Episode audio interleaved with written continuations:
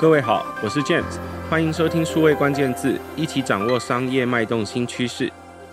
最近我读到两本书很有意思哦，一本叫做《使用数据的技术》，一本叫做《解读数据的技术》。这两本书是韩国星巴克第一数据科学家车贤纳所撰写的一本书。我一开始翻这本书的时候就觉得很有意思，因为虽然他讲的是韩国星巴克的案例，但有很多可以共通思考学习的地方。所以在这一集的数位关键字，我找了一位好朋友来陪我读书。他是 iChef 的共同创办人何明正 Spencer，来和我们一起讨论解读与使用餐饮零售数据的技术。我们首先欢迎 Spencer。各位数位关键字的听众，大家好，我是 Spencer。那我是 iChef 的三个 co-founder 之一。那我在公司的比较特别的角色，都是比较常在幕后帮大家就是写程式的那个人。呃，所以其实我的工作呢，从一直以来加入 iShift 团队，就是以工程数据为主的领域。那我稍微介绍一下我的背景好了。我的第一份工作其实也跟数据有一点点关系。我的第一份工作其实正式来说，我在 UCLA 的一个 Health Center 工作。那这工作比较有趣的地方，为什么要特别提呢？是因为这个工作其实大家如果有看过《美国狙击手》这部片的话。我当时的客户就是这些 Navy SEAL 的海军陆战队的这些人。那我做的 project 呢，其实就是帮助这些人，就是因为他们在海外作战嘛。那回国之后，其实很多人都会有所谓的 PTSD，就是那种战后战后创伤症候群。对对，那所以他是非常需要就是心理临床的帮助。那我们基本上做的 program 就是说，他会帮助他们，就是我们会去分析说他们做回来的问卷的数据有没有。自杀的风险啊，所以我们可以及时的可以通知，呃，全美有四百多个 site 的 site director，就是他是不是需要特别去关注他？那我们基本上做的就是 project，所以其实，在当时我就做了很多跟数据有关、跟帮助人有关的事。那回过头来，就是我的另外一个 co-founder，有一天我们在打电动的时候，他因为那时候在美国工作嘛，然后打电动的时候，他就决定，就是有一天跟我说，他希望想要创业。那我们当时想的创业题目其实很单纯，就是我们觉得 POS 好像很久没更新了，我们就来挑战看看吧。所以那一年我就二零一二年的时候我就决定，好吧，反正呃我很想回台湾贡献我的力量，那我们就决定回台湾创业做 iChef。那当时刚好有一个机会，就是我们有有一个餐厅可以马上让我们实验说。我们如何重新打造一个餐厅？所以，其实，在那个时间点，我其实完全不懂餐厅。我也是慢慢慢慢的了解，哎，餐厅是如何营运的？我应该如何设计一个系统来帮助餐厅如何做好营运这件事？那所以，随着做的过程当中，其实也会发现说，哎，其实，呃，这一台 POS 机其实等于是资讯会诊的中心，所以它从各式各样的你可以想象的交易数据也好，或者是呃，营运的过程你会收集到的事情，好，其实都在这台 POS 机中流流动过去。你可以想象，我用“流动”这个字，因为它就是很多很多的资讯就不断的经过，随着时间不断的经过。那我们就发现一个更有趣的一个下一步，就是这一件事情，我我我其实可以帮助我们更了解我们的客户之外，也可以帮助每一间餐厅做好它的日常营运。所以最近我的。工作反而从就是真的在背后 coding 写程式的那个人开始去玩数据，去了解说我们怎么样能够充分的透过数据来帮助 iChef 自己，也帮助我的餐厅客户。所以现在转型是在一个就是转换角色到学习怎么样玩好数据的这个阶段，这样子。有一句话叫做“软体吃到全世界”哦，呃，讲到这句话的时候，我们常常都会说，我们工程师拿着这个写软体的技术，或者是各种这种 coding 的技术，去影响别的不同的产业或行业。那包含现在 iChef 在做的事情，他们一开始的起心动念是希望可以更新这个已经很久没有更新的 POS 的这一个系统，可是。你听 Spencer 在分享的中间，他就讲到说，他后来发现那根本更背后更重要的是那个餐厅的运营，它的前后的逻辑，还有它流动的中间，它所会产生或累积出来的数据有哪一些？这些数据要那么长的时间去打造，才有机会有一个工具可以开始去收集这些数据哦。这也跟我刚刚在提到这两本书，一本叫做《使用数据的技术》，一本叫做《解读数据的技术》，听起来很有关联。为什么呢？因为一开始我拿到这两本书的时候，我第一个想法是，他是不是故意把呃很多案例切成两本书来直接写出来？但如果你仔细阅读，然后细细的去看，为什么作者会想要把这两本书分开来写？你会发现第一件事情，这作者无论他的原文的韩文，或者是他翻成中文之后，他的语句其实很通顺，讲得非常清楚，而且概念很清晰简单。但它的内容细细来看，每一句话其实蛮惊人的，因为薄薄的两本书里面分别带给大家不一样的概念。呃，使用数据的技术这本书比较像是在告诉你要怎么去准备数据来回答，呃，你已经提出的某一些你需要用到这些数据来回答的问题。但是解读数据的技术这本书呢，更像是老教练在告诉年轻的选手有哪些地方可以注意。或者是应该要怎么样去问问题，可以问些什么问题等等。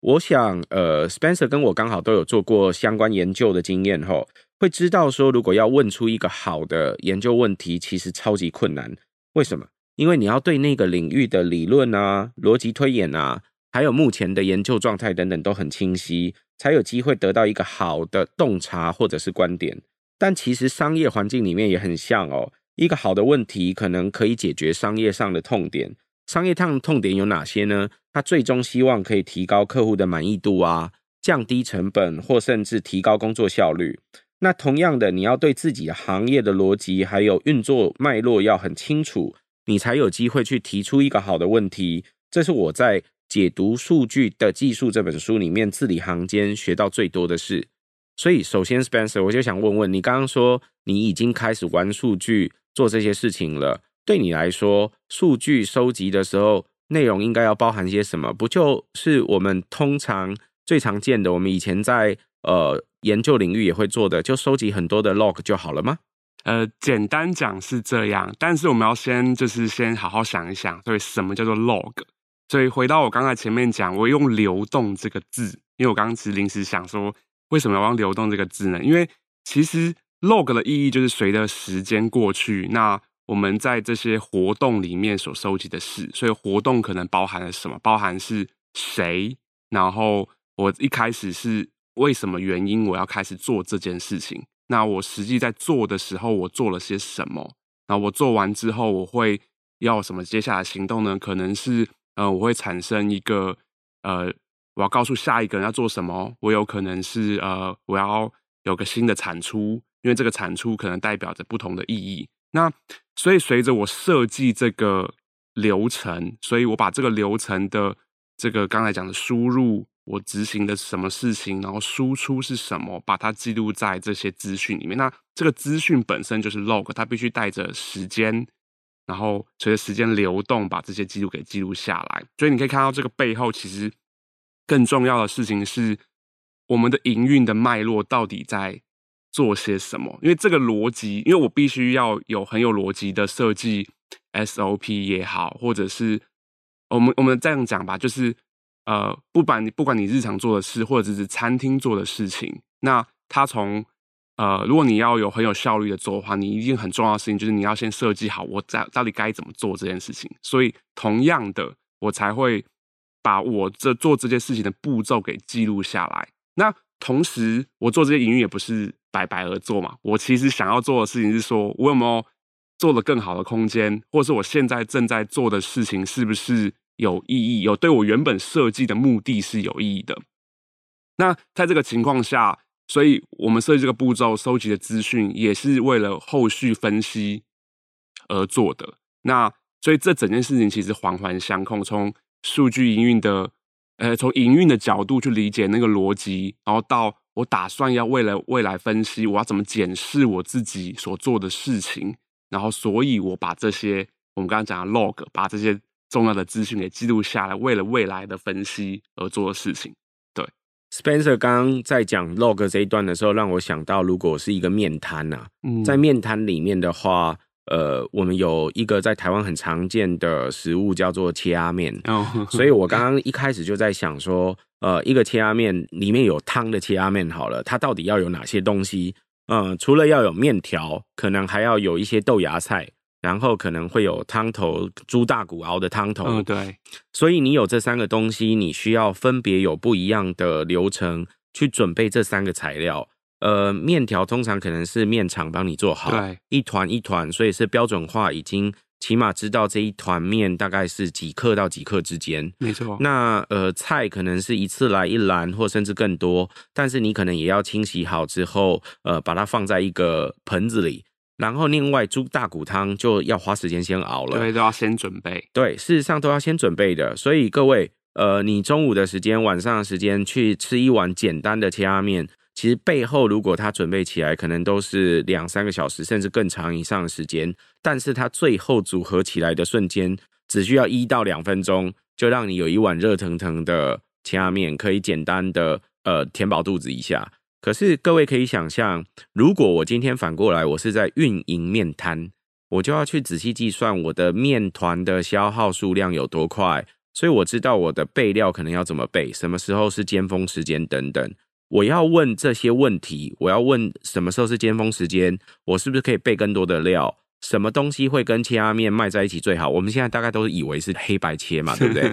搞不好不一定是哦。我最近听到有人告诉我说，譬如说两个东西拼凑起来很好卖，是鹅肉跟生鱼片。OK，所以这个就是大家可能没有想过的等等的数据。所以什么东西配起来最好卖，都是以前我们可能很难想象得到的东西。所以，呃，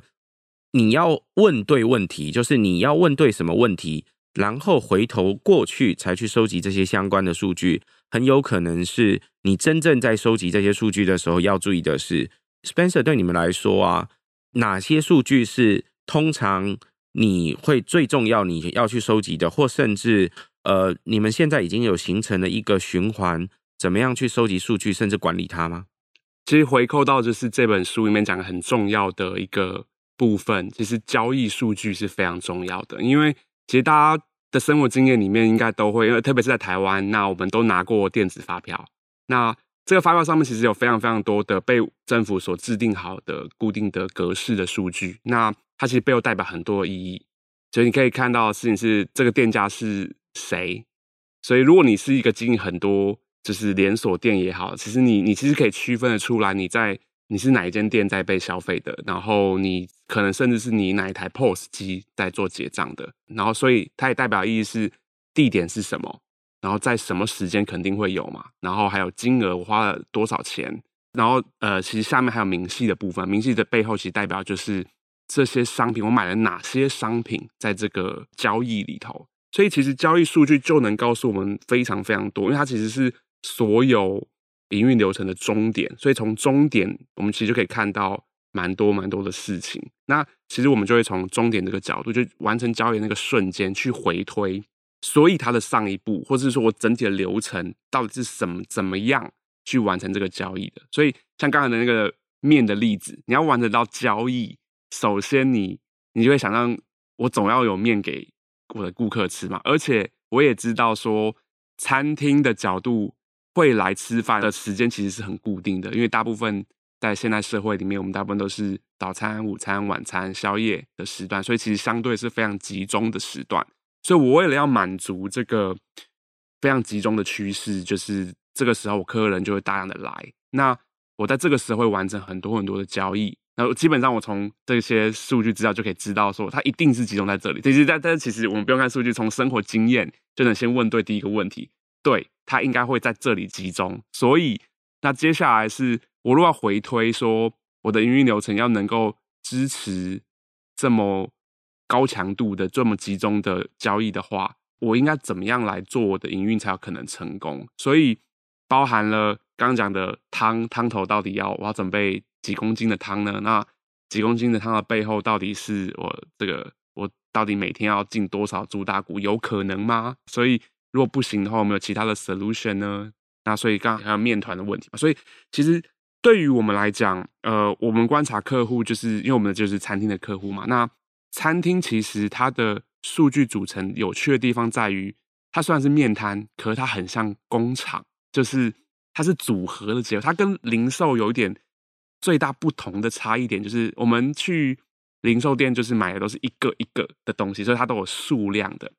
可是对于营运面摊，可能都比大家想的要复杂。就算是面单这么一碗面，它比大家想的都要复杂，非常非常多，因为它就是有组成的问题。好，那如果我再把这个面摊再稍微再扩大一点。如果我有座位呢，就是我有五个座位或十个座位呢，那我我不可能一边煮面的时候，我还要端面上去给我的客人嘛，所以我我一定会要需要加上，就是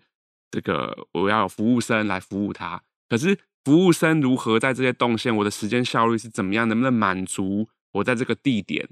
这个是尖峰时段的这些客人，我必须要有一些预先的准备。那其实我们。就会也会告诉我们的客户说，其实是善用这些交易资讯，有没有集中趋势也好，或者是平均消费是什么也好，那或者是客人最常需要点选，就是他买他虽然他最喜欢吃什么，然后当然他有可能会不会吃的东西的背后是呃其他相关的餐点也会一起点，所以你在这个时候你才能够预先准备好，就一切的一切都是为了帮助你做好。呃，最终营运而而做的，所以你透过前期这个准备好这些交易数据，然后分析里面的结果，然后推演你自己的流程是什么，然后我们才能够逐渐逐渐的把这个循环给做好。所以其实对呃 iCHEF 自己来讲，也是我们角度也很不同，因为我们要营运的是一个就是软体公司，一个订阅的软体公司，所以对我们来讲，即使是我们。这样子的公司也会非常仰赖，就是啊、呃，我的交易数据告诉我的事情。然后我们其实也会做，刚才讲还有一个很重要点，就是谁嘛，就是这个交易数据会告诉我是谁。所以对我来说，哪样的客群会来消费 iCHEF，或对于餐厅来讲，哪样的客群最喜欢吃的是我的品相的哪些东西，就会影响到我们接下来要该如何营运它。所以前期的数据的收集。然后配合这个脉络去组合它，其实是非常重要的一个设计。作者在写这两本书里面，我记得他有一个案例，他在讲说，你刚刚提到的这个在餐厅里面的很多数据，因为它是实体的环境，是呃，很多时候除了最终的结账资料之外，不容易收集。但是呃，他在营运这个星巴克的时候，他也有想过一件事情是，这件事情在网络上不是很简单吗？我们在做这个网络的电商的时候，我知道这一个顾客正在浏览些什么，然后他浏览了多久之后，看到页面的哪一个环节，他会把它加入购物车。他加入购物车之后，他又会买哪些东西？之后他才有什么习惯？最后去怎么消费？怎么去结账？等等的，包含选择结账的时间或选择结账的这个方法等等。那呃，他就觉得，诶。网络上可以收集这么多的资料，可是网络下好像在实体环境里面，像刚刚呃 Spencer 提到的，有几个位置，有几个桌子，可以做哪些事情，就没有那么容易。但这两本书里面就都提到了，刚刚 Spencer 在跟我们分享的，其实他在跟他客户讲的时候，就提了很多，已经是呃集大成，就是很多不同的行业，或甚至很多不一样的餐厅都会共同问的问题。这些问题事实上在过去哦，产业的资讯不流通，因为行业在进展的过程，有可能我们不知道要问些什么。那很多公司或者是很多人一开始开餐厅，可能一开始想法也不会从数据开始，嗯，所以他那个时候不会觉得呃收集数据很重要，或者是他只能从做中学，就是诶，我现在发现这个地方好像卡着怪怪的，我才开始那来计秒吧，来做什么事情吧，我来知道多一点事。但现在，因为呃行业的知识开始流通了，没错，所以大家的资讯开始增加，所以现在大家会共通可以问很多常问的问题。书里面提到一些，我这里也可以讲一些，例如我们通常会很想知道这个顾客通常多久来一次。多久来一次，我们就要知道这个顾客是同一个人嘛，我才有办法去分析他多久来一次。所以常见的可能就会透过会员系统去 anchor 这个会员，然后想办法来知道说这个顾客多久来一次。那这个顾客通常会买哪一些东西，可能也是我们会常分析的其中一种呃想要解答的问题。可是更重要的，很多时候我们可能会想要知道是什么品相容易创造搭售，这就要呃跨很多不同的订单去做分析，还有翻桌率等等。那更别提刚刚 Spencer 提到其实很重要的，他刚刚在讲那个最高峰期高强度的营运的时候，让我想到我要营运电厂的时候也有一样的状况。嗯、我要知道每天、每个礼拜、每一个月的消费高峰期会发生在什么时间，还有最高峰的时候我要承受多少的能量，我要能够去应付这么多的订单等等。还有每一次顾客点餐，他要等待多久才会得到上菜，然后他。等待多久，他才可以开始结账？这些数据，如果你没有先想好你要问些什么，你就可能会不知道你自己要收集一些什么问题。所以，Spencer，有没有哪些例子是你们自己在收集这些数据的时候才发现，嘿，糟糕，我原来收集的这个数据没有 cover 到这个项目，不够诶，然后才开始重新去考虑，或甚至去计算，呃，得到新的数据的呢？呃，其实这种例子超级超级多的，而且其实光是我们在设计整个产品的过程中，呃，我们设计的产品其实为了帮助餐厅的客户营运管理整个餐厅的 operation，所以其实在这过程中，我们透过这个系统来帮你收集数据的过程，那即使是我们就是刚刚讲，我一开始也是毫无餐厅经验的人嘛，所以对我来说，我也需要探索一个，就是诶，所以一间餐厅到底是。怎么样才能够就是运作起来的？那我们一开始选择是一个就是后结型的面店的餐厅，所以当我们开始扩大我的营运的，就是我的客户越来越多的时候，我也会发现就是，哎，其实这个餐厅的营运的角度其实真的真的非常多。刚刚我们前面有提到，就是像饮料店啊的中餐馆啊，或者是呃这个餐酒馆啊，它营运的方式都截然不同。类型不一样，对，没错。然后点餐的方法不一样，菜单的组成不同。那这菜单组成不同里面，可能就分成它生产的方式也不一样，还有它的消费的整体的时间感跟流动性，还有通常一桌通常也许会聚集多少的客人。对。然后它是会可以接受定位，还是通常都是随到随点随吃等等，绝对有很多不同的啊。对，没错没错。所以我们在。制作的过程中就发现，呃，其实我们我们在做，你可以想象，iShop 其实是一个超级多种餐厅的组合，所以对我们来讲，我们一直在循环的探索的事情是说，所以我如何理解或者更专精于各种不同面向的，就是餐厅的客户。所以刚才 James 所讲的，就是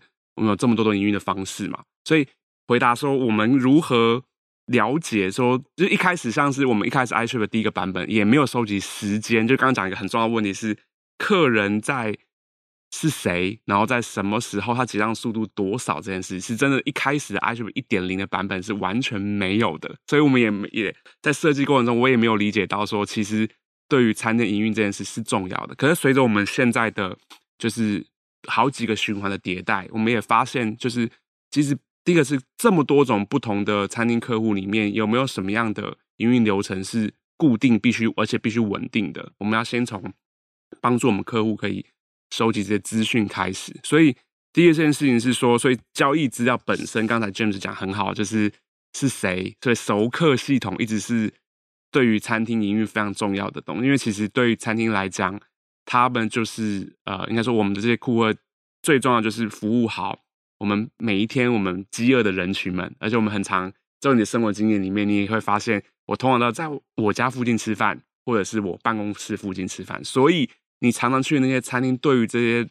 餐厅老板人来讲，你就是那个非常重要的客户。所以，对于营运餐厅的人来讲，他就必须透过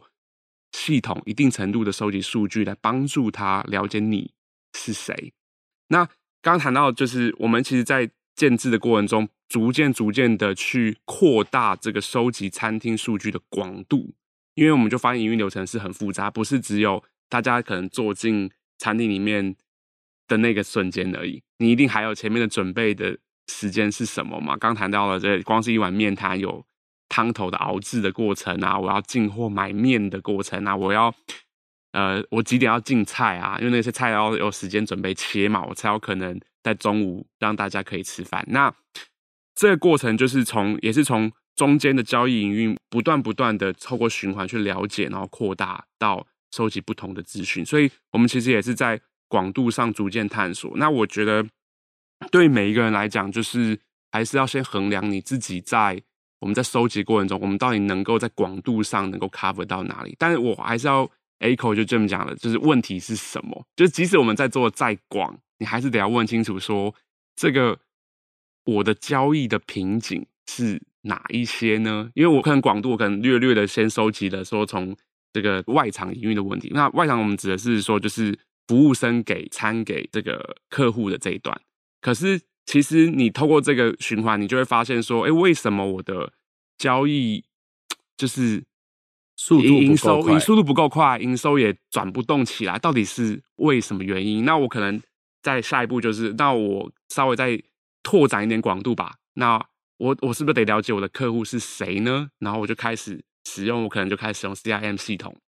去尝试连接我的交易跟人是谁有关。那同样的，我也要知道点的这些品项里面，我实际上能够出餐的速度有多少？因为其实我们的后系统可以知道，开始慢慢慢慢的拓展我的广度。好，那这个时候我知道大概哪些品项的交易的频率是什么样子，然后。哪些菜可能上了做的真的很慢很慢很慢，还是其实速度是很好的，还是说是怎么样的问题呢？所以我们下一段才有办法去了解的是，哎，我发现慢的地方可能是哪一个区块，我就必须再往下挖深。所以下一个问题是我们怎么样把数据再挖得深入一点？那所以就很多很多很多有趣的事情可以探索，因为包含刚才讲的一个很简单的点，就是也许。我都搞错方向了。就是假设我们是咖啡店好了，我虽然我招牌是精品咖啡，可是也许大家其实最终想要吃的不是。虽然你很喜欢朋友的咖啡，可是你有可能有一个别的东餐点是做非常非常好。那我记得有个很有趣的例子，就是虽然它是一个咖啡店，可是结果他发现，哎，可是咖啡的销量好像不是最。大宗的反而是某一个呃，好像是苹果派吧，苹果派是卖最好最好的，那就很奇怪了。就是我其实没有特别彭某的苹果派，可是我可能随着这个刚才讲的一整套的这个循环收集数据的过程，我开始发现，哎，其实会点咖啡的人也会点了苹果派，那它就有很重要意义嘛，就是说，所以其实苹果派也许才是带动你整体销量的的关键因子。那这个时候才有办法去说，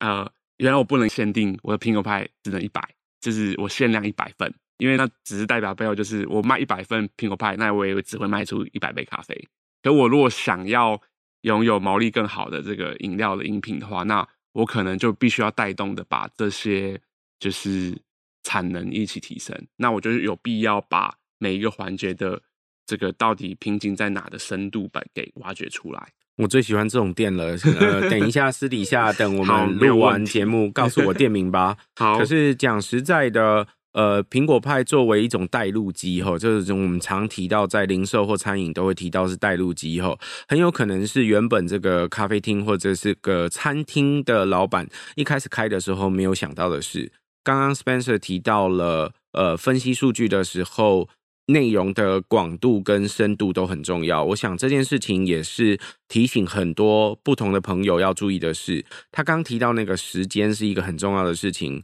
如果大家跟我们一样有处理过数据，时间是一个很复杂很难处理的问题哦。呃，为什么会这样说呢？因为通常我们收集时间的时候，收集的是某个时间点的数据，所以我们可以收集到年月日。呃，十分秒等等，甚至跟毫秒可以收集到这么细的数据，这是没有问题的。可是刚刚说同一个顾客从上一次到这一次，他多久会来消费一次？这时候就要转换出很多数据，才有它分析的价值跟意义了。什么意思呢？我们必须要把后面一个时间的秒数去减掉前面一个时间的秒数。这个秒数通常大家可以假设，如果是在资料库里面常见的，可能是一九七一年开始，一月一号开始到你收集的那个时间点的那个秒数，它是一个非常长，可能是一二位数字的秒数哦。嗯、那这个秒数两个相减之后，你就会得到一个新的秒数。这个秒数差其实是顾客在不同时间点两笔来消费时间的时间差的总秒数，嗯，你可以再把它除换算出它是几天，或者是甚至多久分钟数之后，它会再来消费一次。这通常就是一个所谓的时间差。你也可以把刚刚说的这个十分秒换算成某一个星期几，所以你可能会知道他通常喜欢在星期二、星期三来呃消费，或者是甚至你可以知道他通常都是在周间。或者是周末来消费。刚刚说的这几种不一样面对时间的解读的方法，事实上你就得有不同的栏位，这些栏位都得靠你把刚刚说的这个时间的这一个资料再去换算成你真正人可以解读，而且对于商业运营有意义的这些资料，才有办法做分析。所以重点在你要问什么问题，这件事情很重要。刚刚这个呃，Spencer 在提的时候，我也想到另外一个例子。这个例子是呃，各位如果常听到现在 AI 或者是 Machine Learning，就是机器学习，常常会提到的一个事情，会提到说，呃，啤酒跟尿布放在一起卖是很好卖。那个 Walmart 的例子，现在全球全世界都知道了。可是很少人会去注意一件事情是，事实上尿布这个 skill 这个品相，它在公司或在零售商里面，它其实还分很多不同的细节。对，有分很多小、中、大的的不同的尿布品。没错，嗯、而且如果你仔细去看，同样一箱尿布，如果它是小、中、大，它的尿布数量还不一样。那这时候我就会想要跟朋友分享一下，如果你拥有一个数据，是你知道每一次你的顾客多久时间就会来买尿布，他从开始买小的。到买中的，到买大的，在买大的时候又突然开始也跟着买小的，这中间发生了什么事？我们可能可以预期，他有第一个小孩，小孩慢慢长大了，而且那长大过程几乎是可以计算的，因为其实通常按照现有的育儿的手册的规则，我们大概会知道一个小朋友大概一天会消耗多少的尿布，在不同的时间点上，对，他们尿尿很准时。对，而且长多大了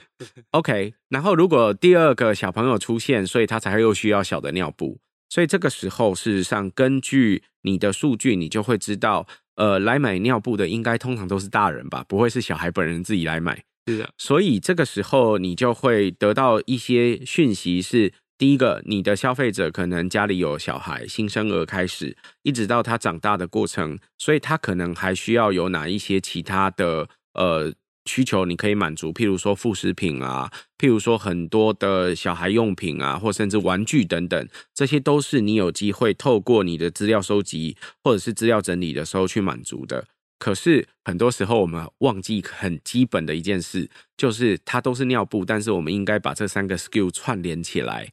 然后按照时间序去分析它，去解读它，才会有价值的。所以事实上，这个也是另外一个。呃，资料深度分析上面要注意的例子。那提醒我要分析这件、注意这件事的一个朋友就告诉我说，所以呢，他一开始呃协助他去整理这个数据的工程师，其实是没有呃育儿经验的，所以完全不知道这个逻辑其实是可以这样开始的。这是一个呃常见，所以大家也许也可以考虑，在收集你的资料的时候，你要问对问题。所以。观察你的现实环境，看看可以做什么，还是很重要的。其实刚才想，我想补充一下，就是这个品项名称的问题。那其实大家可能应该去年疫情的关系，大家可能越来越大量使用就是 Foodpanda 跟 Uber Eats 来做外送嘛。它其实对餐厅有一个很复杂的问题是这样子，就是其实它在设计套餐的时候，其实像原本它的店内卖的套餐，跟它在 Uber Eats 或者是因为它有适不适合外送的问题，所以它需要重新组合这个东西。可一旦你有组合，这代表意思是说，你有可能一碗面被放在不同的 package 里面被组合起来了。可对我来讲，我要考虑的是整体这个面的产能是什么，所以我必须要连接的是在不同平台里面，我有内用平台，我有我内用就是我自己嘛，那还有两个不同的外送平台。可是其实最终我的面的产能是一样的。所以我必须要把这些品项给连接在一起，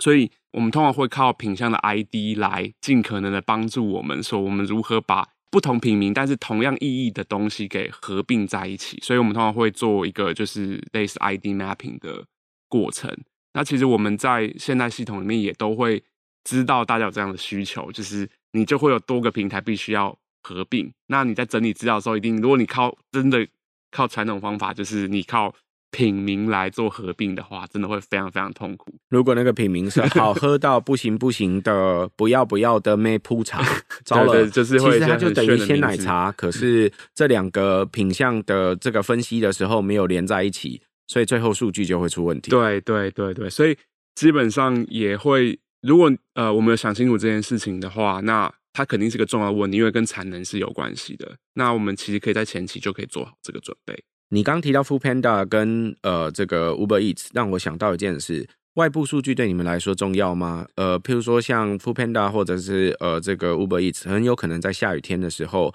它生意会更好。对。那这些外部数据跟你原本的数据，你怎么去整合呢？呃，嗯，怎么讲？其实外部数据是一个非常非常难整合的东西，就是即使是我们有比较专业的就是数据团队要整合外部数据，都非常非常困难，因为包含了它的数据来源是什么样类型，它有没有？如果有 API，当然很完整，就是对工程师来讲有一个很 friendly 的 API，我当然就是直接去取得资料就好了。可是这个世界不是这么完美的。很多时候，你可能甚至还要你要写，我们很常听到爬虫去把外部数据给收集进来。那爬进来的时候，又会有很多实物上的问题，包含了像是他可能告诉你说，我这个时间是呃我在某一个时间我看到这个资讯，可是其实它不代表说这个资讯是在那个时间点发生，它公布的时间跟它建立的时间其实不一样的。所以我们在处理这个资讯的时候，其实难度是非常高的。那更不用说，就算我都收回来了，我还要整理成一个时间序，让我理解这个问题是什么，那难度是很高的。但有些东西是很重要的，包含对于餐厅来讲，或者是甚至零售店来讲，其实书里面讲的很重要的例子就是天气的资讯。那天气的资讯对我来讲也会呃有一些难度，因为其实天气资讯并没有我们想象这么细。意思是说，我们当然知道台北市或新北市的天气。可是对你来讲，我在乎的是我这个转角有没有下雨，对吧？我、嗯、我既然开一间店在某一个转角里面，可是天气不是说新北市下雨就整个新北市都在下雨，啊，并不是这样运作的。呃，就算是在台北市过了一条桥，这边下雨，那边居然没下，我的天哪，怎么可以差这么多呢？对啊，没没错没错。所以其实呃，我们务实上来讲是很难取得这么细的，就是天气资讯的，但是。反过来来讲，有一件事情是可以利用的。所以回过来问题是，虽然我没办法知道这么精确的天气数据，可是我怎么知道在下雨的时候有没有什么样的不同？然后从这里来发想，我们可以做什么样的事情？因为肯定的事情是，虽然我们后设就是事情发生了，或是我没有办法预测真的会下雨嘛，所以可是当下有下雨，我是知道的。那在下雨的时候，刚回答说下雨的时候。是不是真的某些品相会卖得很好，还是客人这真的不来了？我希望导引客人来，这些问题我得先问我自己。那如果就是如果说，哎，真的天气不好的时候，我客人真的不来，其实这是蛮直观的事情。那我能怎么办呢？我能够在雨天预测天气的当下就就是把 promotion 给发出去吗？这是其实刚才讲的。外部资料数据收集数据很难，所以超难超难，所以你其实这么做并不务实。就很喜欢书里的一个非常酷的例子，嗯、就是 Starbucks 发行的雨天卡这件事情。哦，他他被动的使用这件事情，意思是说，他从数据里面很明确的知道，只要下雨了，呃，可能我的真的整体的营收就要下降了，就是我的客人就不来了。那可是雨天的时候，哪些品项其实是还有一些机会可以卖得更好的，就是还是有需求的，但是我可能需要制造一点诱因来驱动它。